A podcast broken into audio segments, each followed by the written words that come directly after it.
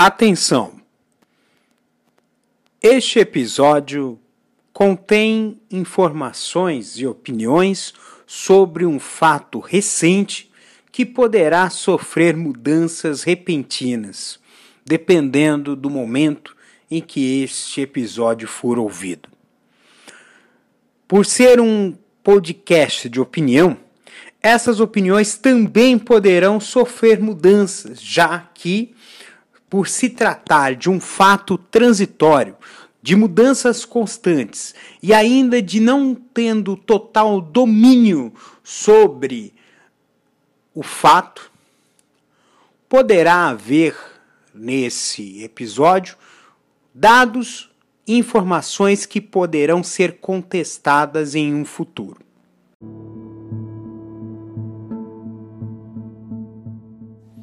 Está no ar mais uma edição de Castor e seus Escapes. Apresentação: André Arruda.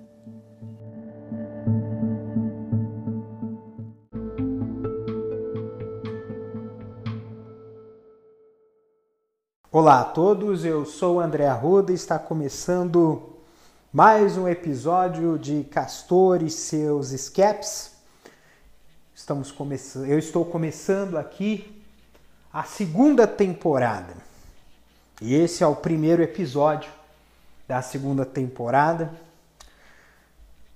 Eu gostaria mesmo de falar um assunto mais leve, mas não vai dar. Hoje o assunto é a pandemia do novo coronavírus. Estou começando essa gravação no dia 11 de março. Hoje é 11 de março de 2021. É exatamente um ano a OMS decretou a pandemia, que estamos está, que o mundo estava sob uma pandemia, que foi a pandemia do novo coronavírus, que começou inicialmente, quer dizer, que teve os primeiros casos registrados na província de Wuhan, na China, porém é, estudos que estão sendo feitos agora, né, porque é, a ciência ela tenta buscar a origem e nem sempre a origem está ali, nos primeiros casos. Né?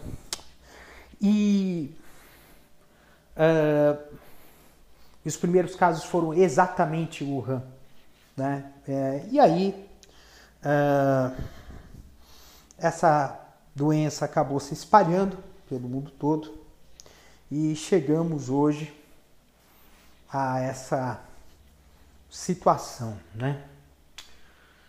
Muitos, alguns países, muitos países no mundo estão saindo, né, dessa crise, né, com vacinação em massa e muitas medidas. Na Europa está havendo é, medidas, tá, nos Estados Unidos também está havendo uma vacinação em massa. Israel é um exemplo de vacinação, quase a metade da população está vacinada. E, e os Estados Unidos também está caminhando bem, né? Mas outras regiões estão numa situação muito mais crítica. E, e o Brasil agora é o epicentro da pandemia.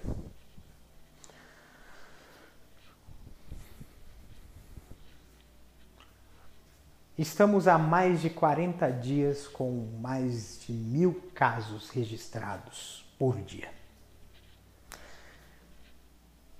No dia 10, ontem, batemos mais de 2.200 mortos. São mais de 11 milhões de casos registrados, mas pode ser muito mais pessoas, as pessoas infectadas, porque teve muita subnotificação e também uh, baixa testagem. E 270 mil pessoas no Brasil perderam as suas vidas.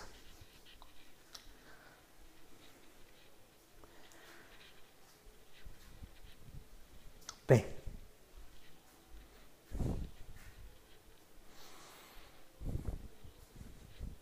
nessas horas a gente fica se perguntando por que chegamos a esse ponto. E esse episódio ele vai exigir um pouco mais de reflexão da gente. Porque às vezes até mesmo é fácil apontar culpados, mas é, uma situação de crise nos impõe uma responsabilidade compartilhada.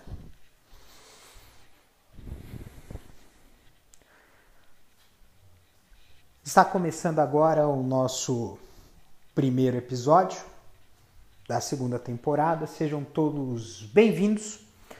Em respeito a esse momento, todos os, a todas as partes desse episódio não terão música de fundo e teremos apenas um único sinal sonoro para separar entre uma parte e outra.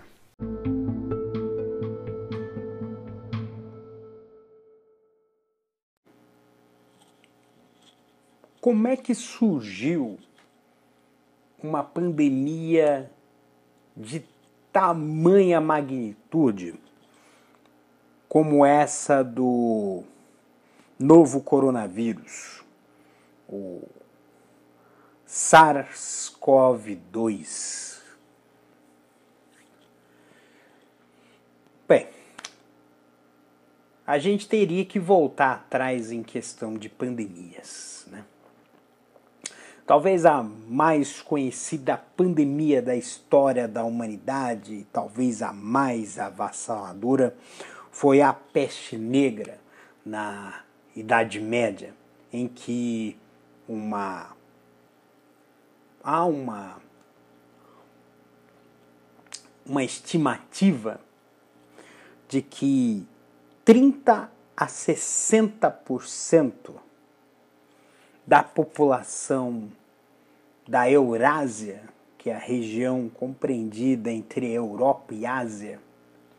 Aí coloca a Europa, Oriente Médio, parte da China, né, Indochina, né, tenha sucumbido à peste negra num período que durou cerca de um século. O um ou dois séculos. Foi do século XIV, uh, né? por volta de 1300, né? até o século XV, torno, um pouco antes da Renascença, né? da época da Renascença, 1400, em que houve, nesse caso, historicamente, uma mudança de eras, né? A saída da Idade Média e a entrada para a Idade Moderna. Né? Mas se você for analisar um pouco essa essa essa peste ela surgiu de, de um movimento de deslocamento humano, né? E e isso somado às péssimas condições de higiene e convivência com animais silvestres, né? o agente de transmissão da peste, na verdade peste negra é o nome da, da epidemia, né? mas o, a, a doença que provocou essa peste, essa epidemia de peste negra, foi a peste bubônica. E essa peste é, ela era transmitida pelo por é, é, por pulgas que estavam em animais silvestres, tá? Então havia animais silvestres que tinham é, que carregavam né, o, a bactéria da, da peste bubônica Alguns sof adoeciam e morriam, outros, é, alguns, uh, outras espécies não tinham sequelas e recebiam. Né?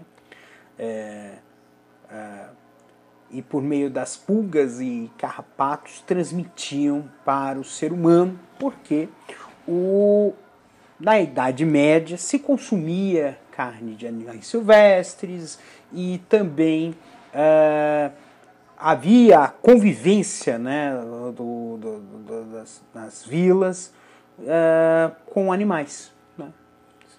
Então, então, então, assim, é um exemplo né, de, de que de como foi provocado isso, foi espalhou-se pelas grandes navegações e, e gerou aí cidades inteiras dizimadas por peste, né? Porque uh, era além do agente causador, né?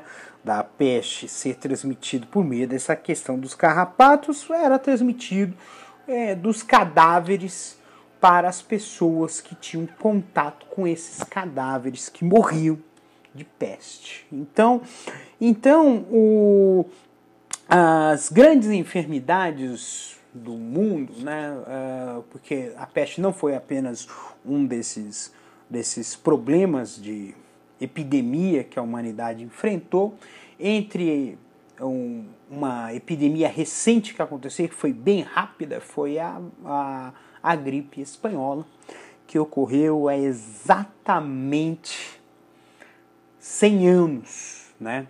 em, dois, em 1918. Né? E foi uma, uma doença que vitimou severamente uma grande quantidade de pessoas e também foi influência dessa questão do deslocamento humano que havia muito incentivado né, nos séculos 19 e 20. Né? É, agora, é, vai haver pessoas que vão chegar e vão dizer assim: ah, mas a culpa é do deslocamento humano e coisa e tal, né? O, as pessoas passaram a viajar mais e passaram a ser agentes de, de, de infecção, mas a questão não é apenas essa. Aliás, essa é uma é a menor das questões aqui, né? Porque nós temos hoje, né, um aparato científico e medicinal que houve muito progresso de lá para cá. Para você ter uma ideia, uh, não havia, foi no século 17, 18 que foi descoberto o, o primeiro grande é, o primeiro grande antibiótico, que foi a penicilina, né? que foi o primeiro grande antibiótico. Até hoje você pode tomar penicilina, ele tem um nome comercial que é conhecido e temido por muita gente, que é a benzetacil, né? Então, que é a penicilina do Alexander Fleming, né? E, o, e houve um avanço uh, não apenas na questão da medicina, mas também houve avanços na questão da saúde pública. Uh, houve avanços na questão do saneamento básico. Então, esses avanços permitiram com que houvesse né, uh, que eh, agentes infecciosos não se espalhassem com um tamanho uh, com uma tamanha velocidade como se havia antigamente. E ainda tem também a questão da vacina. Né? A vacina tornou-se um dos grandes, um do, uma das grandes questões que permitiram com que houvesse cada vez é, menos problemas com doenças infecciosas. Né? É, uma das primeiras vacinas que surgiram foi a da varíola. Né? Então, então, essa, é, então a questão da vacina foi muito importante gerou um impulso muito grande. Tá? Porém, é, a gente sabe que todo mundo fica doente. Né? De qualquer coisa. A gente pega uma gripe de vez em quando, pega uma inflamação na garganta, às vezes um piriri, uma dor de barriga, uma virose, né? Que muitas vezes a gente toma uma, uma indisposição, uma intoxicação alimentar. tudo isso acontece com a gente. Doenças venéreas. Né? É, então, uh, então gente, isso é algo inerente da gente, né? Ficar doente, né? E, e também outras doenças que não têm uma relação com um agente infeccioso de forma direta. Um exemplo são as doenças coronarianas e o câncer, né? E o AVC, né? São, são doenças que têm uma relação com o modo de vida né, das pessoas e, e são questões de saúde pública muito importantes e que passaram a ser mais importantes do que a questão das doenças. Mas vale a pena a gente falar sobre a questão da doença por uma questão econômica também. É, nós sabemos que o, a questão do coronavírus é uma questão muito recente e que trouxe avanços tecnológicos importantes. Estimava-se que a vacina do coronavírus seria desenvolvida em torno de dois anos e conseguiu-se é, em menos de um ano ter uma vacina com índice vacinas, não uma vacina, várias vacinas com um índice de eficácia e eficiência suficiente para uh, resolver, para que a, a crise do coronavírus não se transformasse numa crise muito severa, né?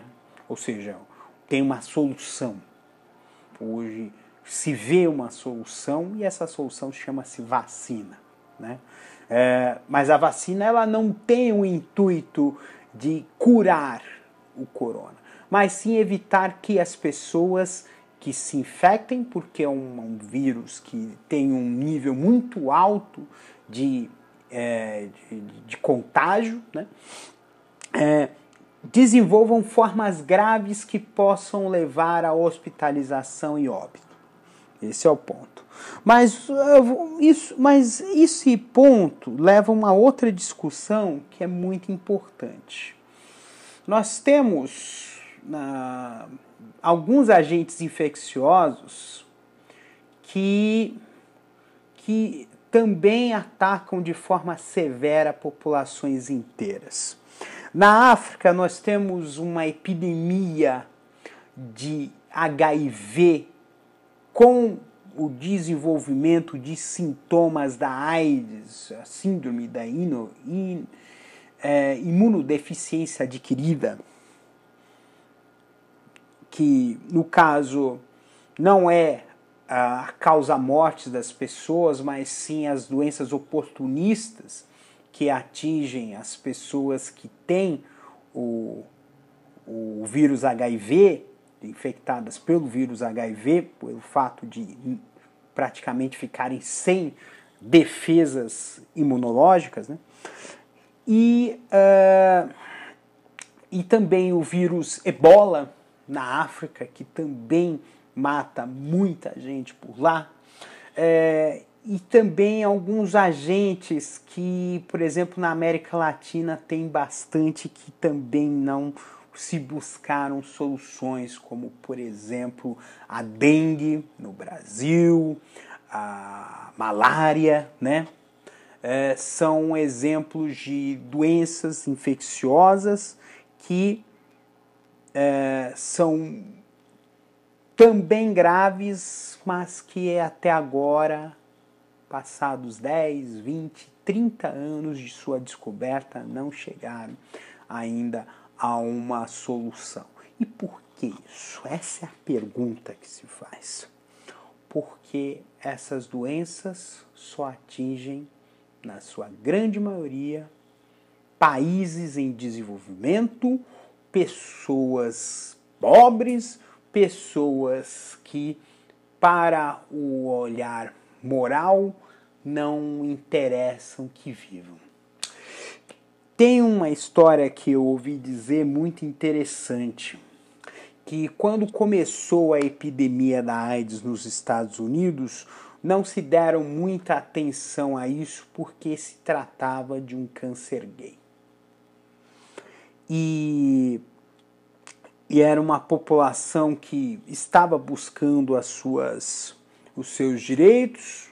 É, a revolta de Stonewall foi um exemplo desse, desse, desse do crescimento do movimento LGBT nos Estados Unidos e a e o e a e a é, o surto que depois virou epidemia de HIV transtornou-se um, um fato que era visto por alguns grupos conservadores, ultraconservadores de, de, de, de, algumas igrejas como algo, como um castigo e um castigo, entre aspas, merecido. E, e o que, que aconteceu para que, por exemplo, uh, o coronavírus tesse essa velocidade, essa atenção tão grande para chegar a uma solução. Tá? É, segundo as más línguas, quer dizer, segundo as, os primeiros casos surgiram na província de Wuhan, na China. A China é um país extremamente hoje é, um, é o principal elemento da economia mundial. É um, país de maior produção industrial e de maior mercado consumidor. Economicamente era muito importante a China é, manter-se ativa, até mesmo porque boa parte dos produtos eletrônicos são fabricados na China. Então, olha só essa linha de raciocínio que vai beirar para alguns a loucura. Então, tinha que manter a China em atividade. Mas aí a, a epidemia, se ela ficasse. Rest... Aí é a pergunta que faço: e se a epidemia de coronavírus ficasse restrita à China? Haveria uma comoção, uma luta da, da, da, de uma parcela da ciência, porque você percebe que você tem a Pfizer, uma grande empresa do ramo farmacêutico mundial, junto com a BioNTech, que fez o, a, a, sua, a sua, sua vacina, a Johnson Johnson, a Moderna, que também é uma grande empresa do ramo farmacêutico, é, a, a, AstraZeneca com a Oxford, são exemplos de grandes indústrias farmacêuticas que tiveram que investir pesado para é, produzir as suas vacinas. Né?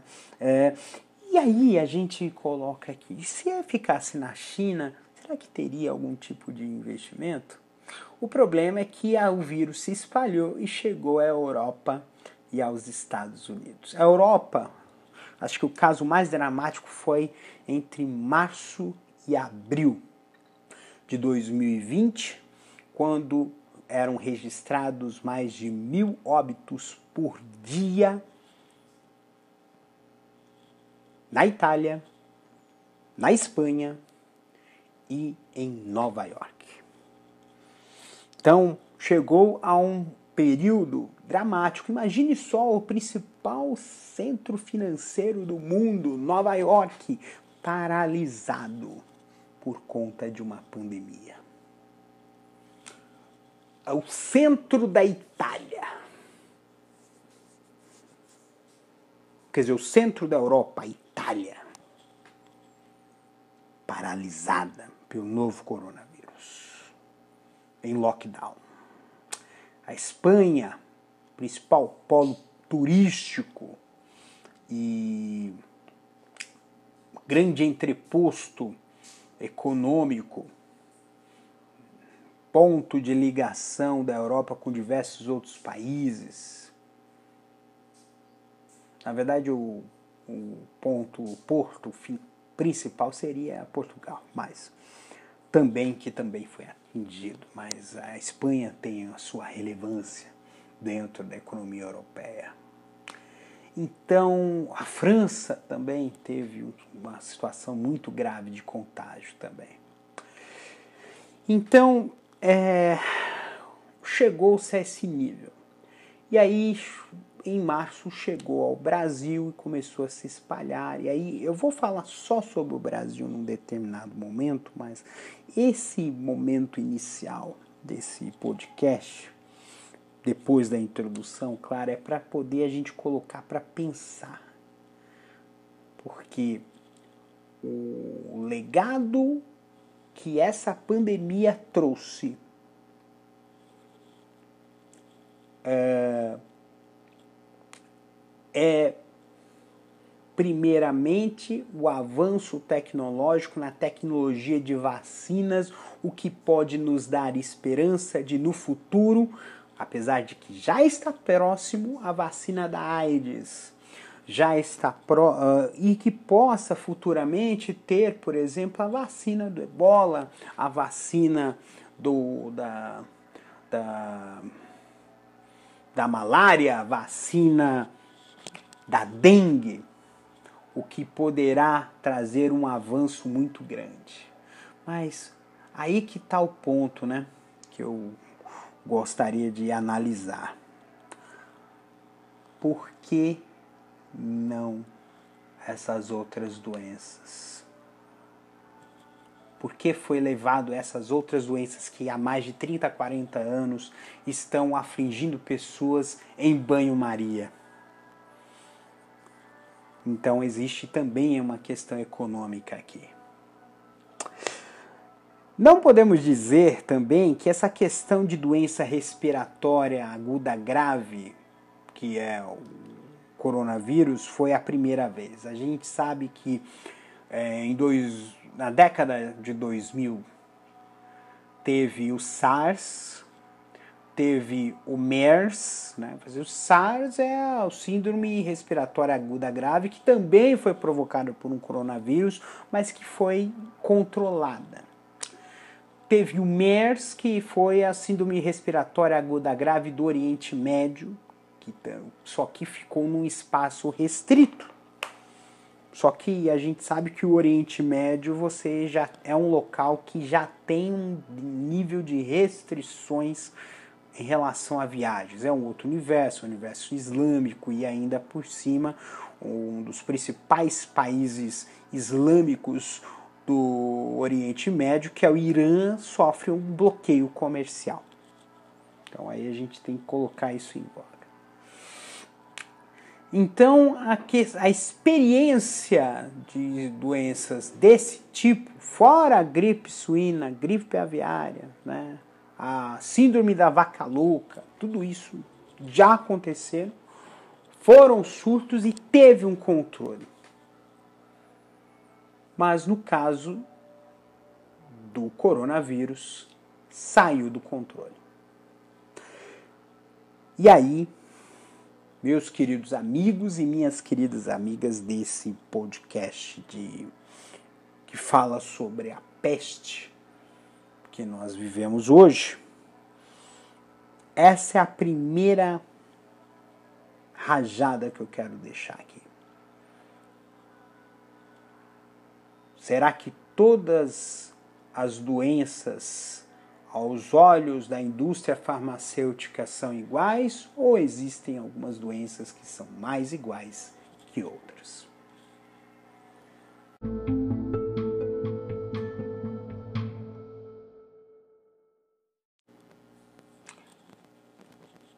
Quando você olha para esses números da Covid-19,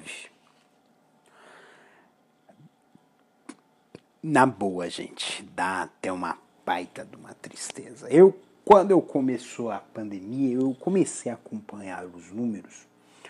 Eu, os números eu acessava pelos portais de notícia e também pelo pelos sites, primeiro por um site da, do portal Bing, da Microsoft, depois foi o site da John Hopkins, né? É, e eu criei um sistema para acompanhar como é que está a Covid na cidade onde eu moro. Eu moro em Diadema, São Paulo, né? cidade vizinha da capital paulista. E o acompanhamento que eu faço é começou uh, era número de mortos e uh, é, número de casos, número de mortos e depois eu acrescentei número de pessoas recuperadas e número de uh, pessoas é, é, a taxa de isolamento, que é um fator muito importante. É, eu coloquei isso, mas eu não coloquei ainda uma questão de nexo causal, mas tem um nexo causal importante, né, de que quanto maior o isolamento social, menos a possibilidade de contágio, porque como é uma doença extremamente contagiosa, o Covid-19, né, é, ele costuma é, infectar uma grande quantidade de pessoas em aglomerações, baladas, locais fechados, reuniões de família, festas não faltam casos e histórias de famílias inteiras que pessoas que perderam quase toda quase, perdeu pai, mãe, tio, tia, irmão para covid. E num intervalo de tempo, ó, rápido. São casos impressionantes de famílias inteiras que foram desanimadas pela doença. Né?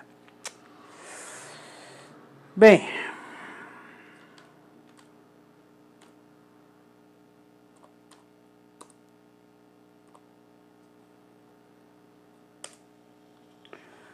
já que nós vamos falar sobre Johns Hopkins, eu vou puxar neste momento ah,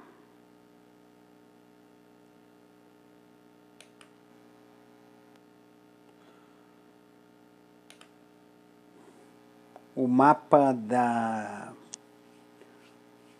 do coronavírus no no mundo e o, a quantidade de casos no mundo inteiro é de 122 milhões de casos, com 2 milhões e 700 mil óbitos. Né? O país que tem maior quantidade de casos e óbitos é os Estados Unidos, 29 milhões de casos, quase 30 milhões. 542, 541 mil óbitos. E o Brasil é o país que está na segunda posição, tanto em casos quanto em óbitos. Segundo os dados de hoje, 20 de março de 2021, o Brasil tem 11.950.459 casos confirmados e 292.752 mil óbitos. Quer dizer, 292.752 óbitos. Isso significa que entre domingo e segunda-feira o Brasil chegará a 12 milhões de casos, porque on, de ontem para hoje foram 79 mil casos, faltam só 50 mil. E o Brasil está com 292 mil óbitos, vai chegar a 300 mil óbitos na terça ou quarta-feira porque a média de óbitos está acima de 2.000, 2.500 óbitos. E ainda a situação aqui no Brasil, hoje, dia 20, ainda é mais dramática, porque existem locais que estão com problema de oxigênio. No início do ano, o problema foi em Manaus e foi uma explosão de casos de óbito. Quase todos os estados estão com poucas vagas ou até mesmo com nenhuma vaga disponível para UTI e enfermaria para internar pessoas com Covid. É, é doloroso falar uma coisa dessa, né? E isso significa que nas próximas semanas poderemos ter uma situação bem pior do que hoje. Infelizmente. É...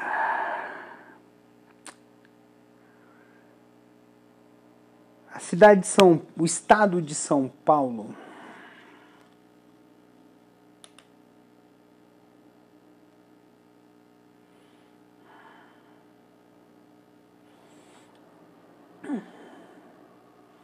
está com.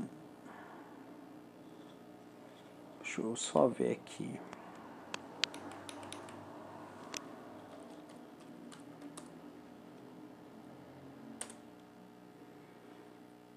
O estado de São Paulo está com 2 milhões e 280 mil casos confirmados e 66 mil mortes. Então, sei. 20%.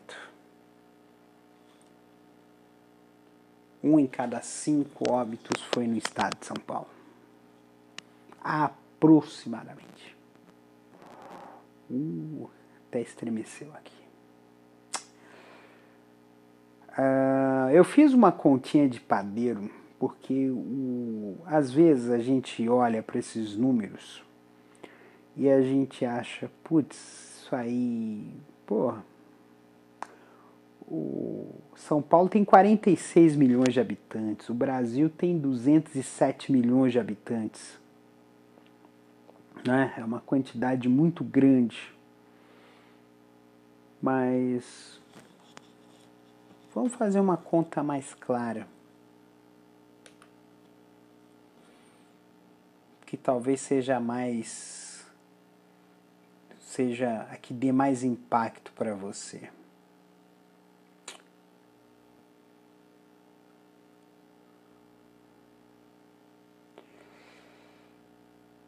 Você sabia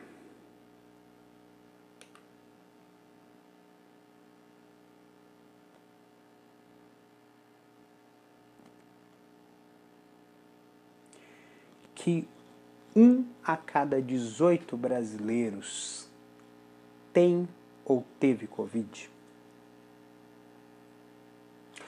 É muito fácil. É só dividir os 212 milhões de habitantes do Brasil pela quantidade de casos. Tá? 1 para 18.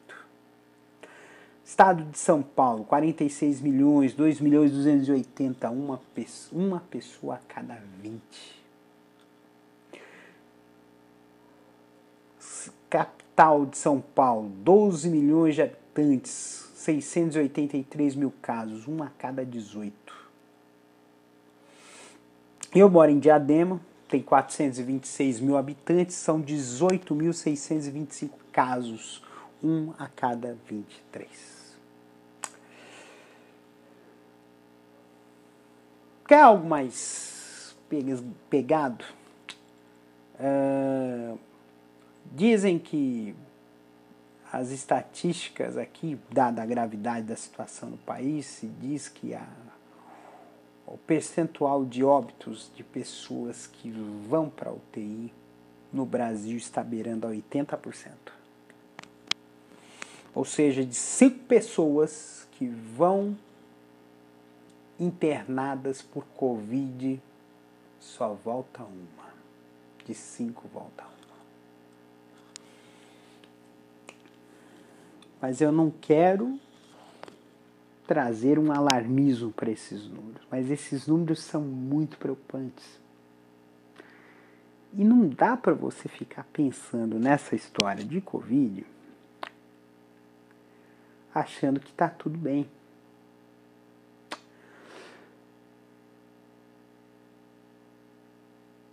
É, tem que usar máscara. Tem que sair de casa somente se for necessário. Tem que evitar aglomeração, festa, balada. Teve, muito, teve festinha clandestina. Às vezes o pessoal fala assim, ah, porque é jovem, jovem não vai ter problema. Beleza, eu também concordo. A grande maioria dos óbitos de Covid na primeira onda foram de pessoas acima de 60 anos de idade. Porém, hoje, as pessoas que estão sendo internadas no que hoje, aqui no Brasil, é chamada de segunda onda, mas na, nos Estados Unidos e na Europa, a segunda onda foi bem antes, foi em outubro, novembro. E aqui no Brasil foi em dezembro, em dezembro depois de novembro, né? Novembro, dezembro, janeiro e fevereiro. Que foi períodos após as eleições municipais que tem críticas em relação a eleições municipais, da necessidade de ter eleições municipais. Uh, por uma mera questão política. Alguém bancou isso. E, e as festas de fim de ano. Porque uh, enquanto a Europa e os Estados Unidos estavam numa situação mais complicada de Covid, no Brasil, isso, setembro, outubro, novo, quer dizer, agosto e setembro foram períodos mais leves, mais brandos, e achou que a situação já tinha sido resolvida. Mas aí vieram as festas de fim de ano e nós chegamos hoje a essa situação gravíssima né, de mais de 80 mil casos por dia, mais de 2 mil mortes por dia. Isso no Brasil. Bem, eu venho acompanhando os números da minha cidade de Adema. Eu criei um sistema, inclusive eu vou lançar, vou colocar o link para vocês desse, desse, desse sistema que eu desenvolvi, né, de Covid, né, é um sistema que utiliza banco de dados e Python, né? Então, é, ele calcula é, alguns dados importantes. O média móvel, se há crescimento ou queda de casos mediante esse padrão de média móvel. O padrão de média móvel que está utilizando é se uh, a queda se a média de novos casos for maior ou menor que 15%. Então, se a queda é menos de 15, menos 15% de diferença, se é aumento é mais de 15%. É, e também é, taxa de incidência, taxa de mortalidade, né? que são pontos muito importantes. Daí esse item do 1 barra 10, 1 barra 20, 1 barra 23. Porque esse número é mais próximo. Se eu disser para você que a taxa de incidência é de 4.364 pessoas a cada 100 mil habitantes, você vai entender nada. Mas se eu digo que, a, que um a cada 23 pessoas que moram na sua cidade tem ou teve Covid, já muda muito de figura, porque dá muito mais noção de proximidade do que uma taxa de incidência de 4 mil por 100 mil.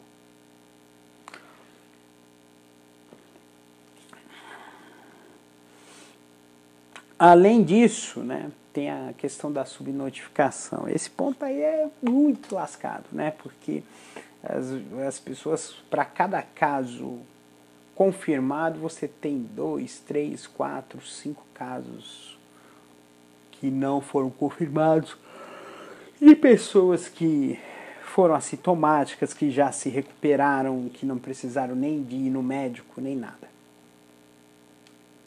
Mas que nesse período transmitiram para outras pessoas.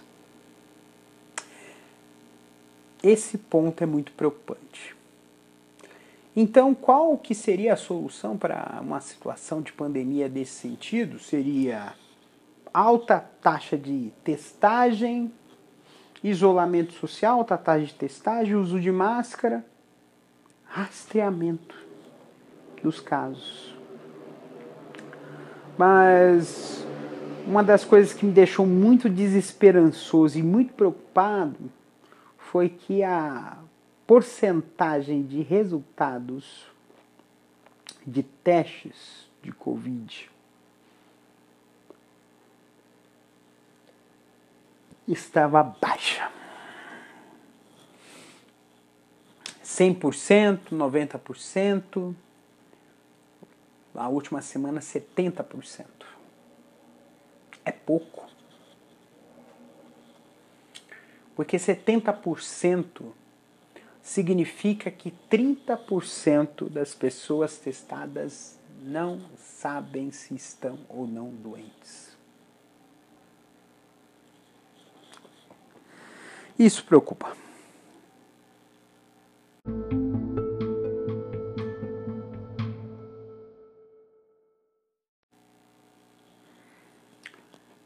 Vivemos sob um período que único na história de um, uma pandemia. Para você ter uma ideia, a última pandemia que se teve notícia pesada mesmo, né? Que foi a, a, a, a gripe espanhola, as pessoas sabiam dessas informações pelos jornais. E era uma coisa de um dia para o outro. Não tinha rádio, não tinha. Tinha o telégrafo, né? Não tinha rádio. Então era uma coisa bem diferente.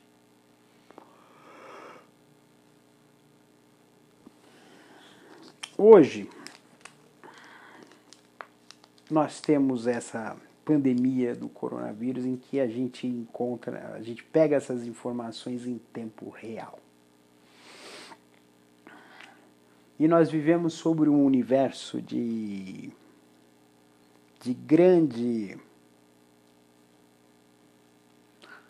é, presença midiática. Nós temos uma internet, nós temos redes sociais, além da mídia tradicional. Então é um universo muito grande de informação e também de desinformação. O que faz com que as pessoas se agarrem às suas crenças e não aos fatos?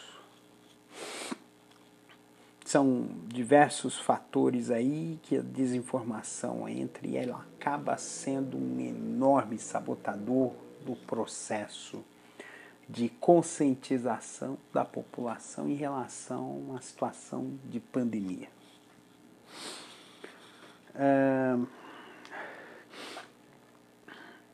Existem alguns vieses para isso. Um viés é o viés ideológico. Na verdade, são três. Um é o viés ideológico, um é o viés de conhecimento, né, de nível de, de, de conhecimento, de educação, de instrução, e o outro tem relação com religião. Quer ver um exemplo? Um exemplo que aconteceu foi o seguinte: teve um pastor na Coreia que foi processado. Por quê? Porque quando começou a ocorrer os, o aumento dos casos de Covid na Coreia, esse pastor fez uma postura exatamente oposta, negacionismo, de fazer o de manter os seus cultos com um grande volume de pessoas, uma aglomeração bem alta. Né? Então, então esse foi um dos pontos. Você tem pastores de igrejas neopentecostais que ou defendem curas milagrosas que não existem para a Covid, ou defendem ou dizem que essa pandemia não existe, é uma farsa e que não não é algo que as pessoas devam acreditar. É o negacionismo motivado pela religião. É um exemplo. Tá? Eu não digo que são todas as religiões que fazem isso, mas alguns líderes, infelizmente, o fazem. E põem em risco as pessoas. Né? Porque não colocam a, a, a ciência como um fato importante. Na verdade, sempre aconteceu dentro de alguns grupos religiosos essa oposição à ciência. Né? Acho que a gente. O episódio mais conhecido dessa história é a disputa entre o, a, a teoria evolucionista de Darwin e o criacionismo que é, que é defendido em algumas religiões. Inclusive algumas igrejas, quer dizer, algumas igrejas não, algumas escolas né, de, de, de ligadas a grupos de religiões evangélicas que dizem que tem que se ensinar também o criacionismo na escola. Isso não vem ao caso, mas o que vem ao caso é que uh, há sim um conflito entre a crença e a ciência. A questão ideológica é um ponto novo. Porque nós vivemos hoje numa hiperpolitização. E a pandemia acabou se politizando. Aqui no Brasil, você sabe, essa disputa entre governo federal e governadores, mas eu vou falar sobre essa questão política numa parte específica, porque tem muita coisa aí. Uh, e essa questão de ideológica, ela esteve presente uh, grupos de extrema direita começaram com essa questão, começaram primeiro com a questão da xenofobia. O vírus chinês. Por causa que os primeiros casos surgiram na província de Wuhan. Mas essa história do vírus chinês é apenas um ponto para gerar ainda mais ódio, porque o ponto esse é ódio. Depois tem a questão do, da política pública. Então, uh, tem aquela história do que alguns colocam, ah, você tem político de estimação.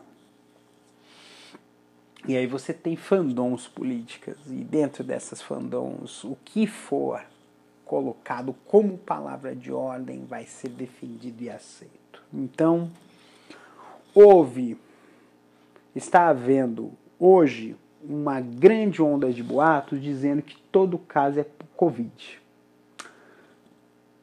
Um gatilho que motivou isso foi uma declaração do então do presidente Jair Bolsonaro de que todo caso é Covid. Grupos que são da mesma da mesma linha ideológica do presidente Bolsonaro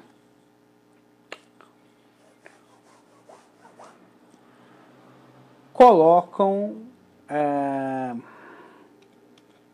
essa, essa questão direto de que o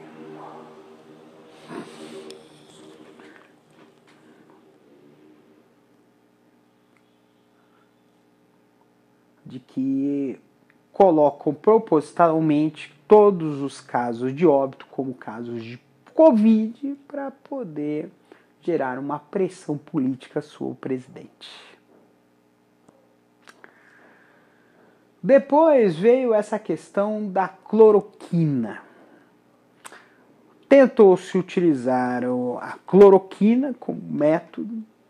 Em princípio, verificou-se que poderia gerar um resultado, porém, depois provou-se que não era eficaz e ainda impunha um risco, né?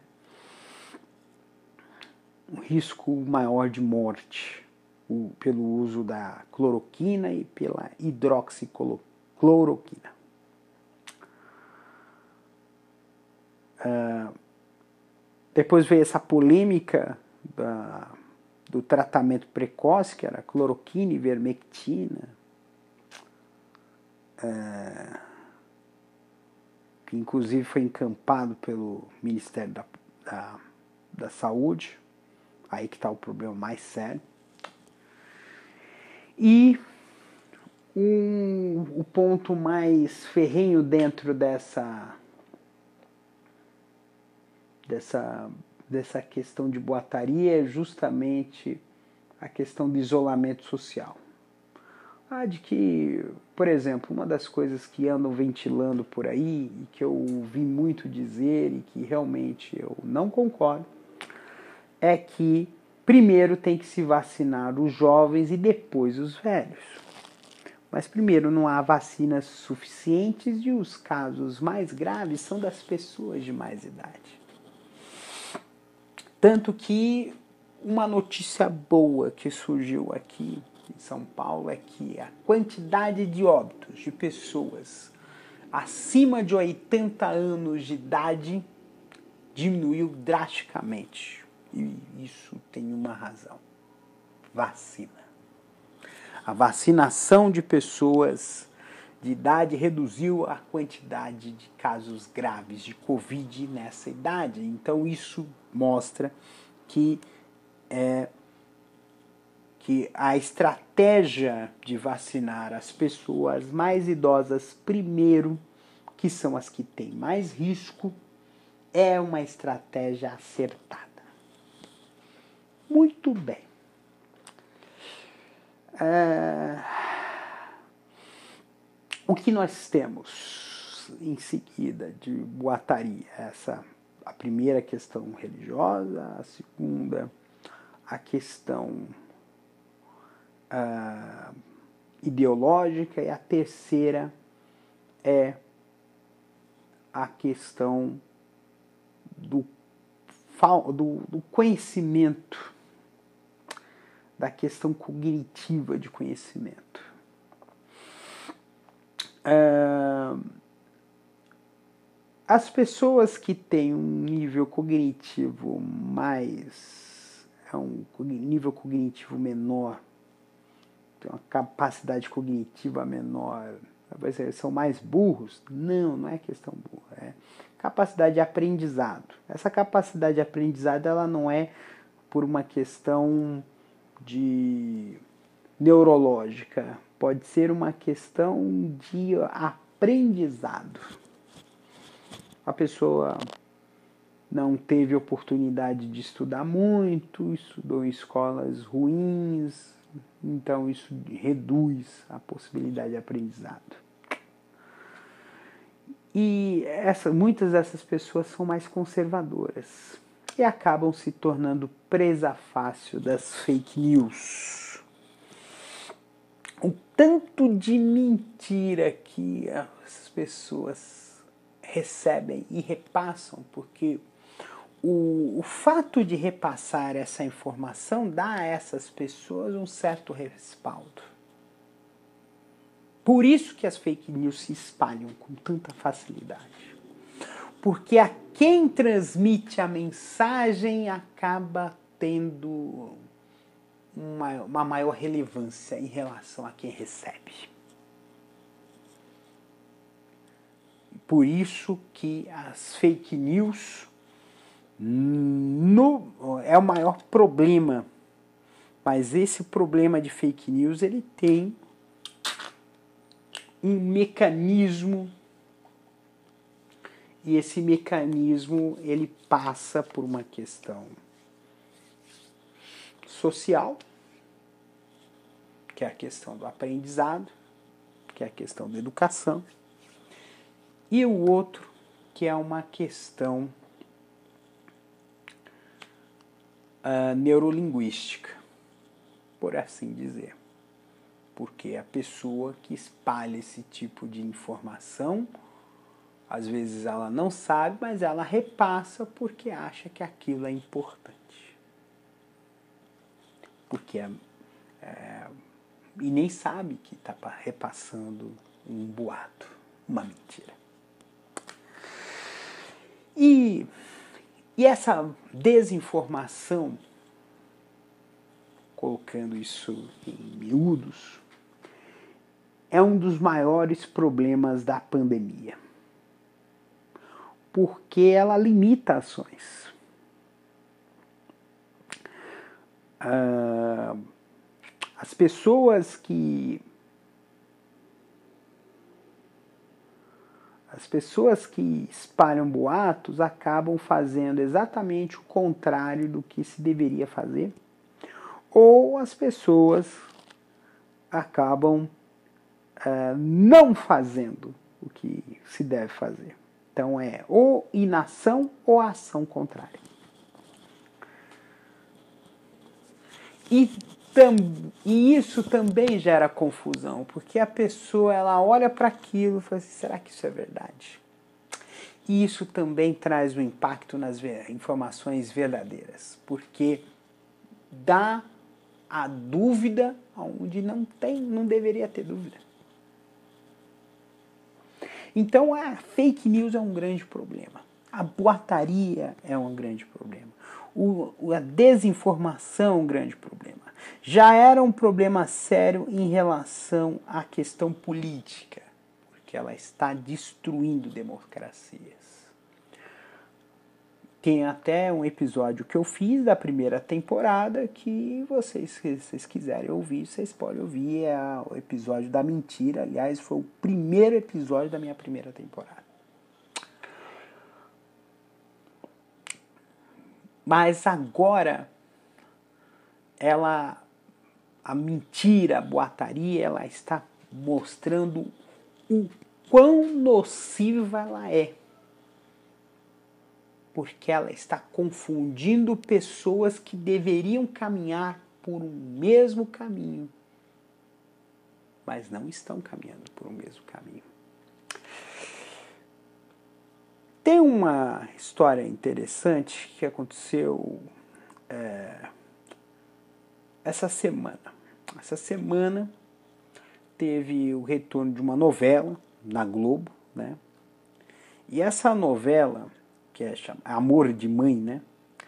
Ela teve uma cena que foi bastante criticada pelo público, mas ela foi gravada antes da segunda onda de Covid. Antes da segunda onda de Covid, né? Em que dois personagens estavam num ambiente fechado e disseram assim: Ah, eu já peguei Covid, eu também peguei, então tiraram a máscara. A gente pode conversar sem precisar usar máscara. E gerou muitas críticas por conta dessa dessa postura, né? Mas na época que foi gravada a novela, não se sabia desse risco de reinfecção. Hoje sabe-se que é não é só é possível, como já é algo frequente. Eu já ouvi falar de casos de pessoas que pegaram Covid duas vezes e sempre a segunda vez é pior do que a primeira.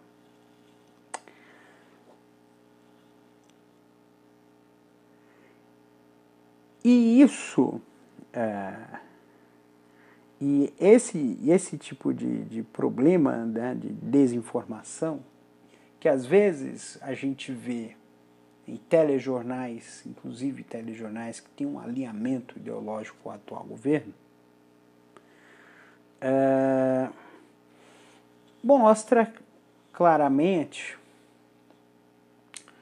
que a informação ela é muito importante e que ela precisa ser devidamente valorizada.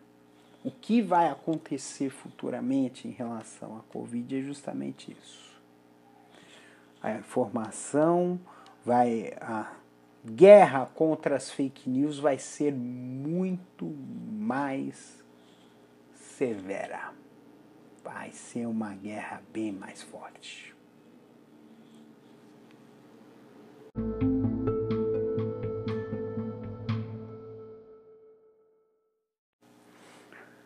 E quando o maior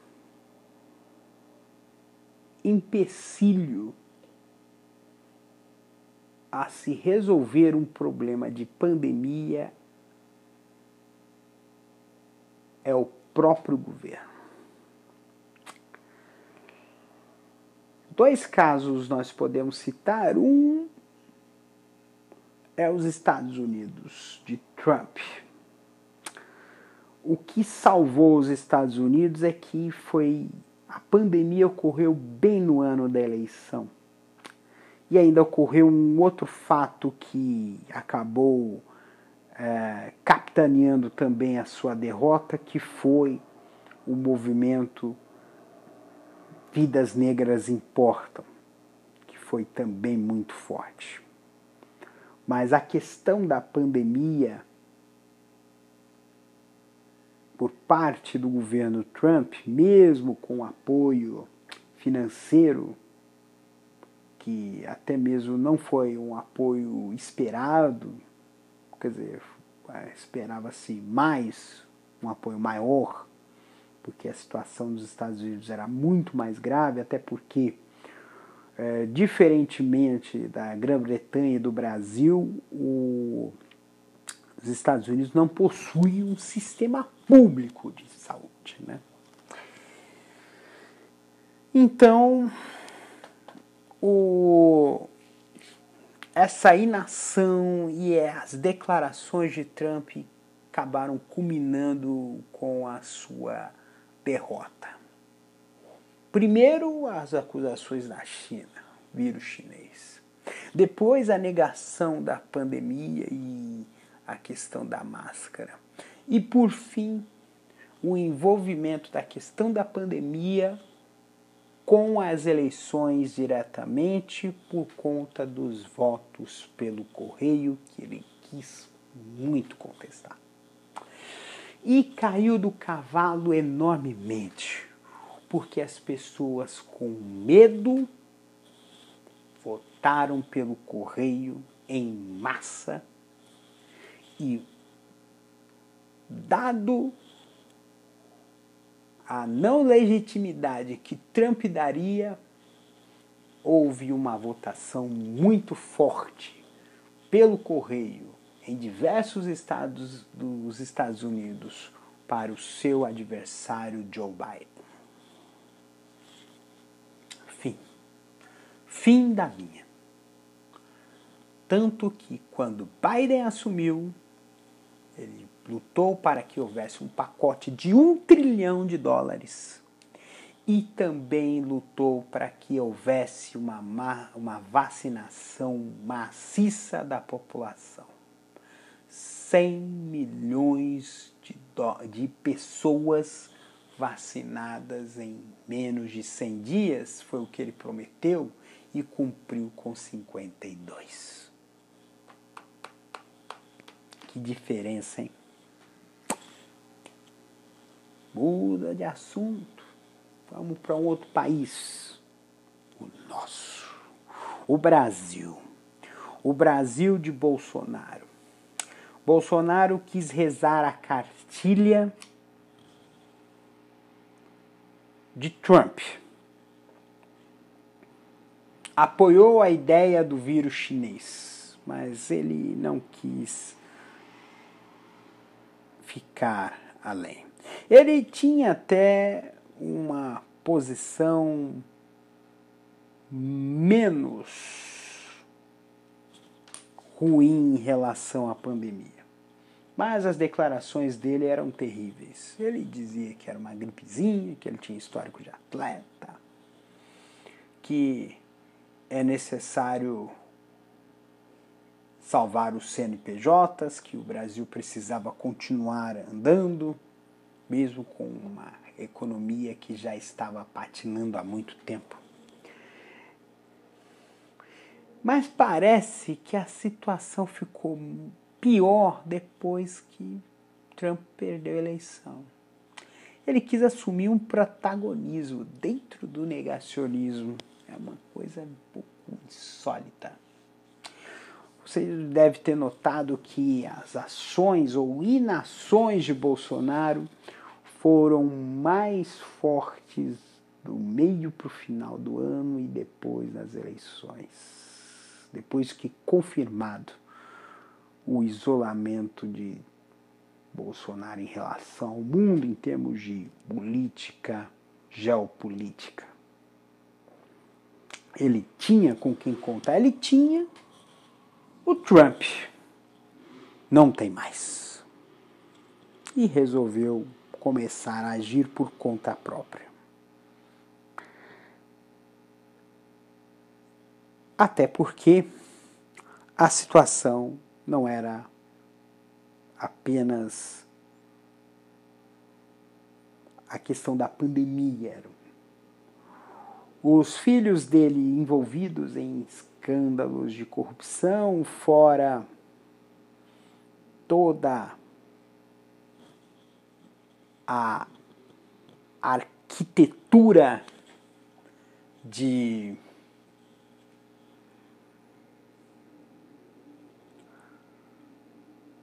arquitetura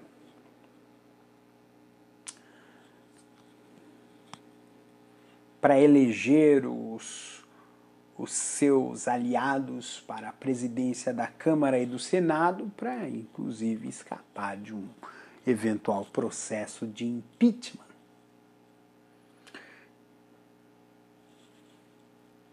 Mas a inação começou a ficar muito clara.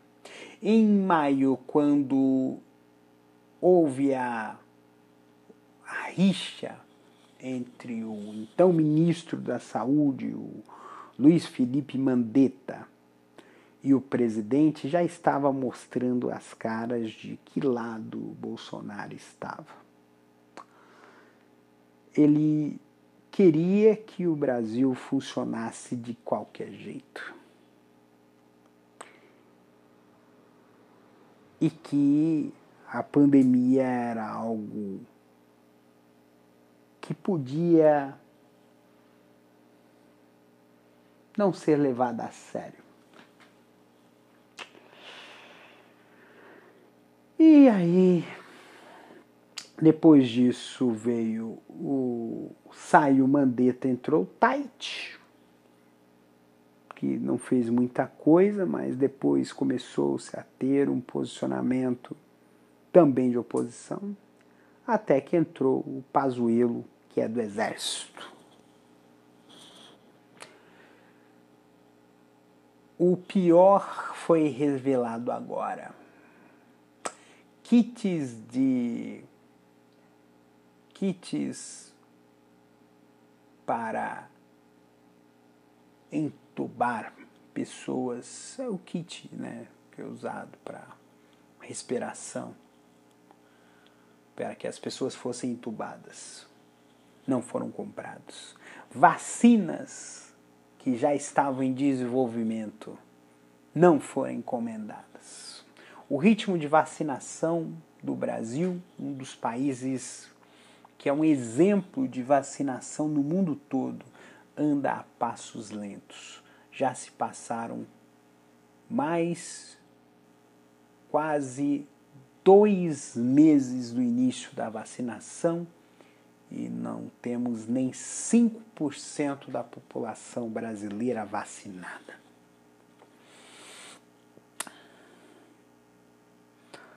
Pelos atos que o Bolsonaro quer fazer, está fazendo em relação à pandemia, ele a, que dá a entender, o que passa na cabeça de Bolsonaro. Muita gente vai dizer genocida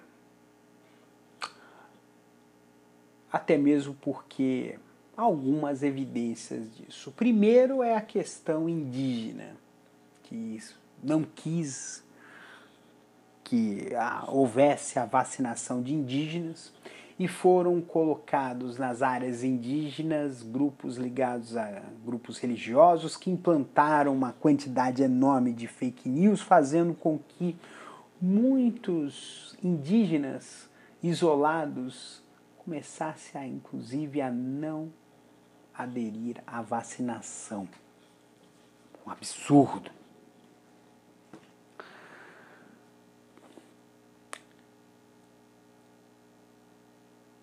E a questão do auxílio, né? O auxílio emergencial foi um alento. Mas lembrem-se que o auxílio ele não foi projetado para ser 600. O plano do governo era ser um auxílio de apenas 200 reais. E hoje nós temos a volta do auxílio emergencial em troca do comprometimento das finanças do Brasil por quase 30 anos. E Uh, e um auxílio emergencial que vai beneficiar um terço a menos de famílias e com valor de auxílio bem menor. Existem duas vieses que querem uh, que podemos tratar em relação a Bolsonaro. Um é a questão política. Parece que Bolsonaro pouco se importa com a situação atual do país. O que ele está pensando em 2022.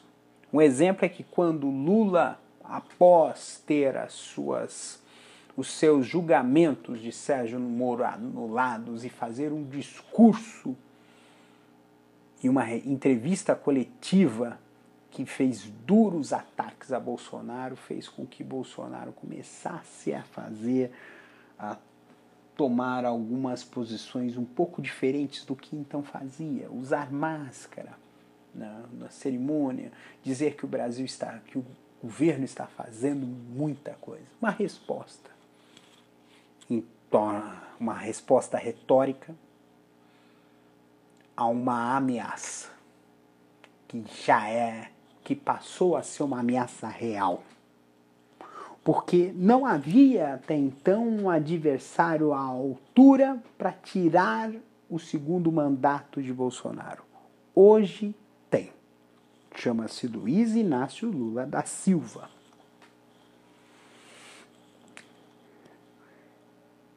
E nessa questão política, a estratégia que Bolsonaro pode estar adotando é de querer o protagonismo em torno dele.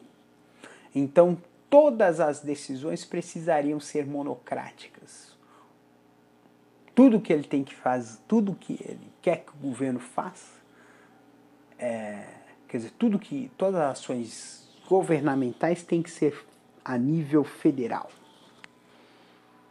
Mas com um Ministério da Saúde que já foi fragilizado por uma redução de valores de investimento por conta do orçamento. E houve no início do ano uma grande reclamação de redução de valores de verba para UTI de Covid, tanto que hoje quase todos os estados estão com poucas vagas de UTI, Liga os pontos. Liga os pontos, meu amigo. Liga os pontos, minha amiga. Então, uh, tudo acaba sendo, de certa forma, uma responsabilidade federal. Porque o governo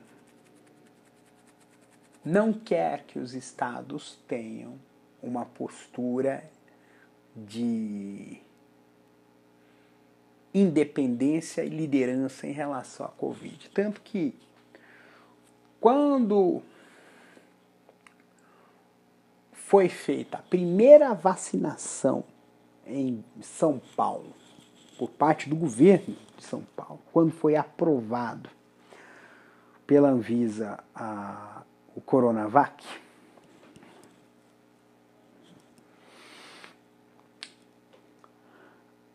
o governo federal abriu um pé de guerra e exigiu que houvesse um plano nacional de imunização.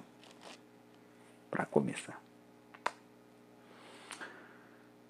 E o ponto que teve antes foi as disputas com os estados em relação ao a questão do, do isolamento social. No, tanto é que cada estado tem um plano, não há um plano unificado.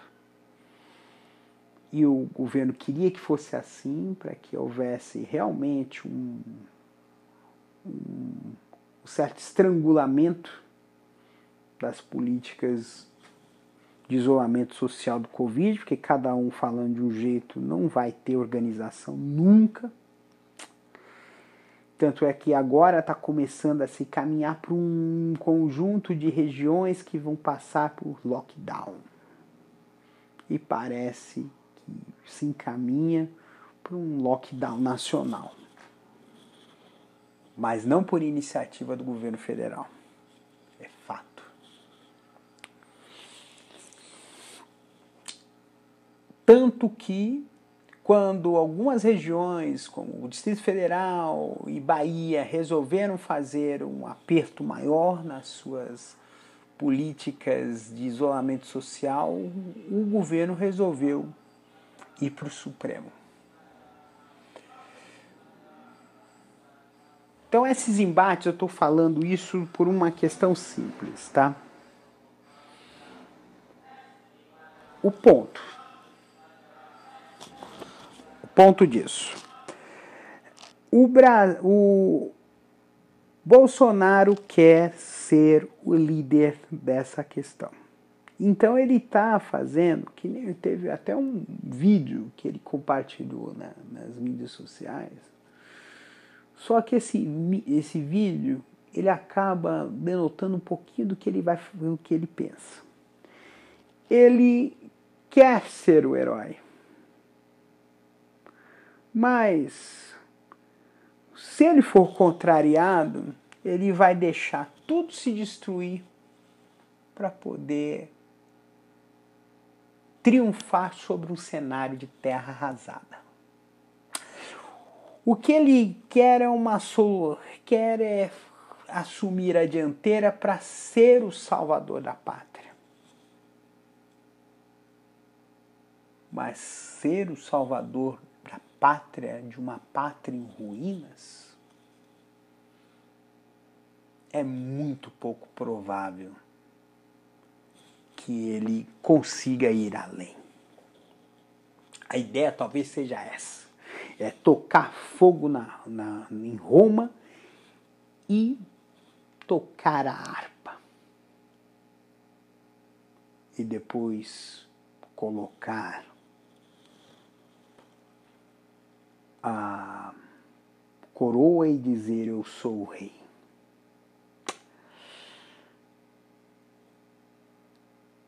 Essa é uma questão. A outra questão que pode ser colocada é a questão econômica. A questão econômica é justamente de que o modelo que, apesar de algumas controvérsias, como por exemplo a questão do Banco do Brasil e da Petrobras, o governo Bolsonaro ele reza uma cartilha neoliberal. Então a cartilha neoliberal é de que o, a, a política pública precisa ser austera, austeridade. Ou seja, controle rígido do gasto público, até mesmo para que os papéis de dívidas continuem sendo confiáveis e rentáveis. Porque um Estado diminuto vai se manter sempre endividado, principalmente um país que tem uma demanda muito grande, uma carência muito grande de serviços públicos. E aí você vai ter uma redução do Estado que vai proporcionar ou um aumento de reserva de mercado para que haja privatização de diversos serviços públicos ou ah, um endividamento excessivo do Estado, porque ele precisa ter um, porque ele precisa investir e não ter e não vai ter como suprir isso porque o estado mínimo também não é a redução do gasto, é também a diminuição da arrecadação.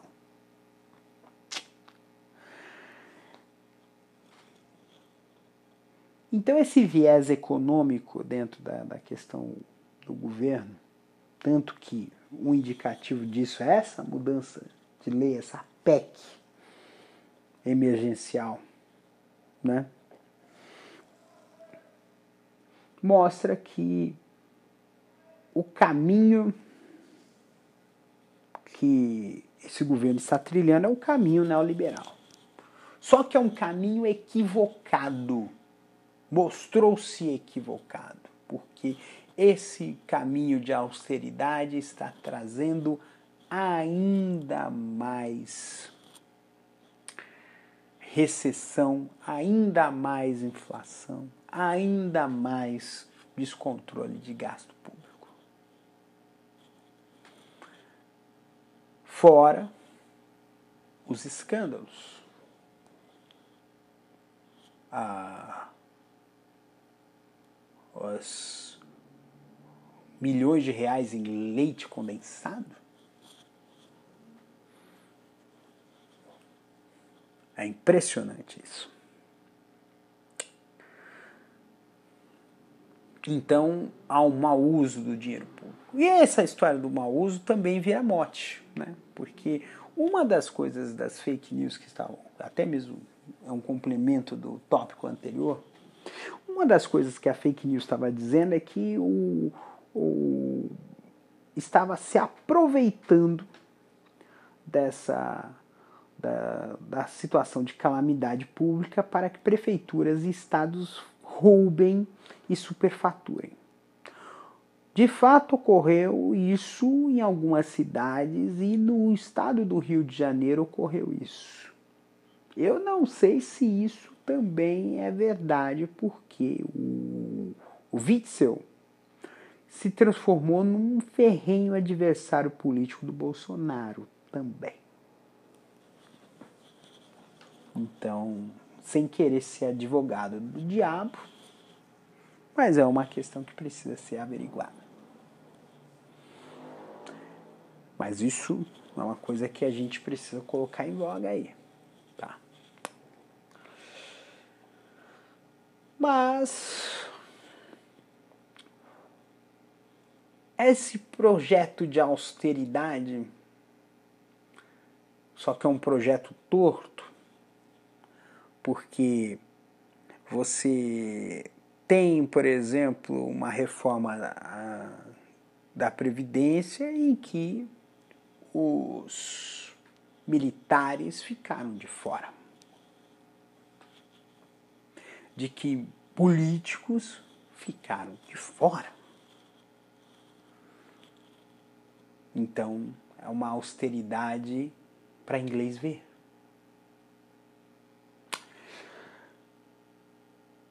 E talvez tenha uma terceiro viés.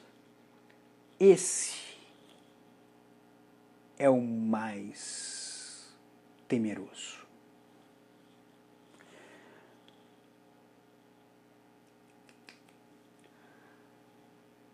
Bolsonaro quer o caos. Quer o caos para que seja instaurado um golpe de Estado. Ele já falou sobre isso. Já participou de manifestações de fechamento do STF. Já participou, já inclusive mencionou a possibilidade de um estado de sítio recentemente. Esse tipo de postura é preocupante, porque existe uma ligação com as milícias, né? Da família do Bolsonaro com as milícias. E também existe uma um apoio de uma parte de setores dentro das Forças Armadas, dentro das forças de segurança, policiais civis e militares do Brasil inteiro, e também dentro de grupos armados de segurança privada, pulseiros, é, latifundiários, grileiros de terra que estão tocando terror pelo Brasil afora. Ou seja,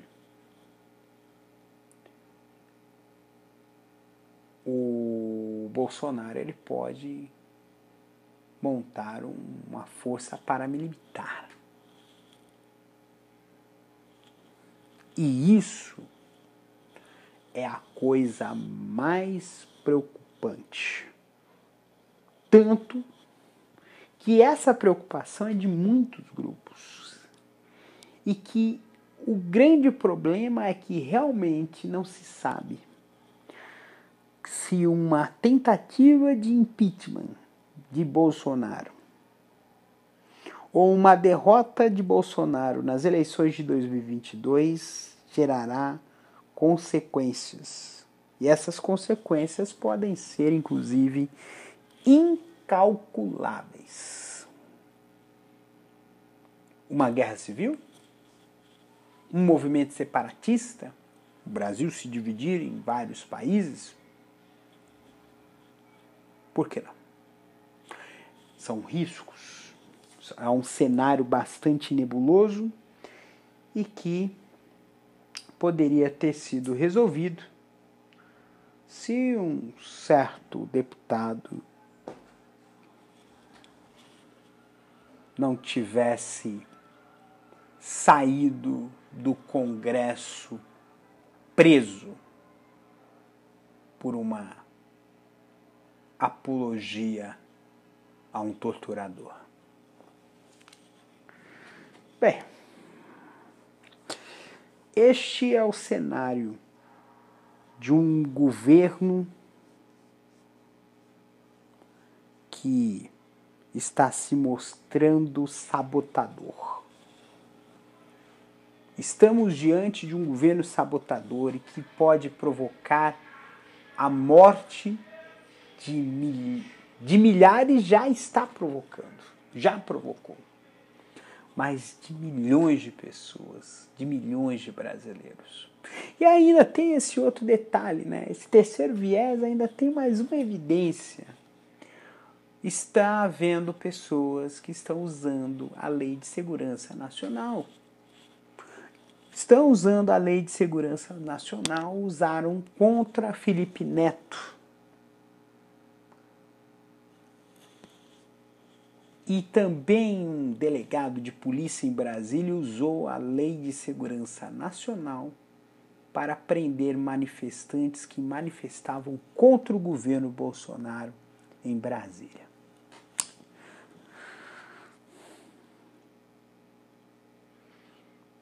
É, um, é o uso da, de uma pandemia como arma política. Isso tem nome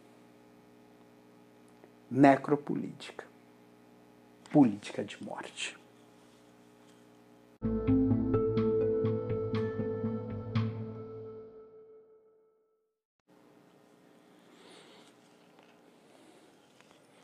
Como será o futuro? O pós-pandemia. Tem uma um estudo da Organização Mundial de Saúde dizendo que essa pandemia é grave, mas que surgirão outras.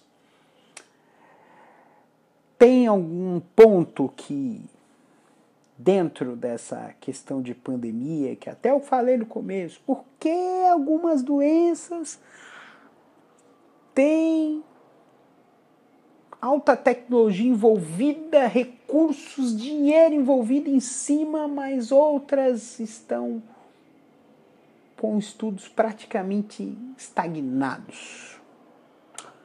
A questão financeira é um ponto, é uma resposta a isso.